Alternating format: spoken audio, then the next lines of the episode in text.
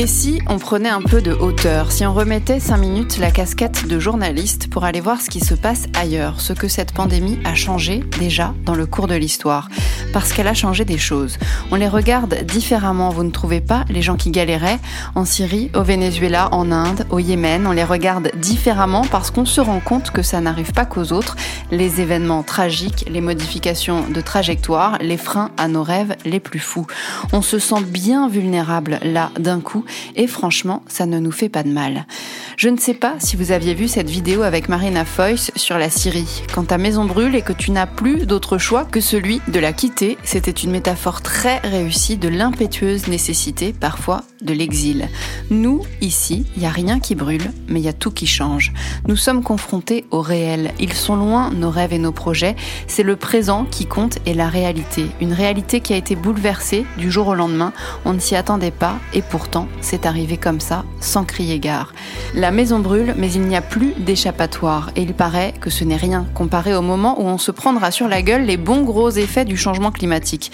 D'ailleurs, l'ONU ne s'y trompe pas. Dans une de leurs dernières résolutions, les pays membres implorent la communauté internationale d'agir en évitant, je cite, toute forme de discrimination, de racisme ou de xénophobie dans la réponse à la pandémie. Tiens donc, jusque-là, c'était moins évident. Bah oui, on est tous égaux face à cette maladie. Ici, chez nous, un ancien illustre ministre vient de mourir et non, il n'y aura pas plus de 10 personnes à son enterrement. Et oui, c'est terrible, mais c'est terrible pour tout le monde, pour chaque décès, dû ou pas au coronavirus en ce moment d'ailleurs. C'est terrible pour tous les habitants de cette planète, mais c'est vrai, le virus, lui, ne fait pas de discrimination, de racisme ou de xénophobie. Alors oui, on est d'accord, c'est sûrement le moment de poser les armes.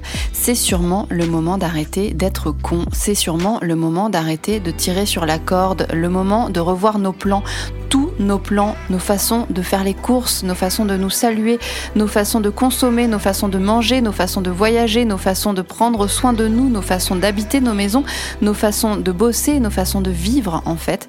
C'est le moment de remettre au clair nos opinions politiques et de s'en inventer d'autres. C'est le moment de revoir notre projet de société, notre façon de voir le monde, la manière dont nous habitons le monde, nous occidentaux bien lotis. On n'en aura pas dix mille des occasions Il y a eu Yalta, février 45, mettre fin à la guerre, éradiquer le nazisme, poser les bases d'un monde nouveau poser les bases d'un monde nouveau. Et si on faisait ça maintenant, si on s'intéressait un peu à notre monde, à ce qu'on est devenu, à ce qu'on peut être, à ce qu'on peut faire, à ce qu'on peut changer, faire évoluer dans le bon sens, à ce qu'on peut devenir. Est-ce qu'on va pouvoir les tirer, les leçons de cette épreuve? Pas sûr, pas sûr du tout, mais en attendant, la lueur d'espoir, elle est quelque part sur cette terre, là où on a déposé les armes. Au Yémen, où les rebelles houtistes et le gouvernement, soutenus par l'Arabie saoudite, qui n'a pas hésité ces cinq dernières années à balancer des bombes sur les villes et sur les civils comme on balance des confettis, au Yémen, donc, où le cessez-le-feu a été acté pour mieux lutter contre le Covid-19. Et le pire, c'est que même sans cadre sanitaire digne de ce nom, certainement que le virus fera moins de morts la guerre. Au Cameroun, aux Philippines, les groupes armés ont accepté de cesser le combat, au moins quelque temps, celui d'un répit, mais on peut espérer que pour eux aussi, ce sera différent après, qu'il y aura un après, un après, avec tout à reconstruire, mais ensemble, dans la paix. On peut l'espérer. Même en Syrie, l'espoir est permis, ou presque, les forces démocratiques syriennes ont accepté, via un communiqué, de s'engager à éviter les actions militaires dans le nord-est du pays. Vous savez, là où on meurt sous des bombardements depuis 2011. Mais le régime de Al-Assad n'a pas encore répondu favorablement, lui, à choisir entre d'un côté une épidémie et de l'autre la torture, les viols institués, le gaz sarin et les bombes. Son cœur balance sûrement. Il n'est plus à sa prêt pour faire bonne figure, ce dictateur-là. Et puis la Russie le soutient. La Russie qui a traîné des pieds récemment à l'ONU pour accepter que les considérations de santé soient prises en compte au sein du Conseil de sécurité. Donc non, c'est pas gagné. C'est pas gagné. Et puis il reste le Mali, la Libye, l'Indonésie, entre autres, à suivre.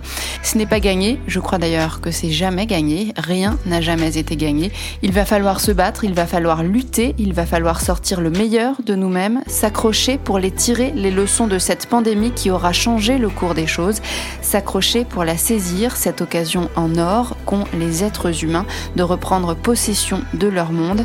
C'est la fin de la fin de l'histoire et c'est pas gagné, mais au moins il y a de l'espoir.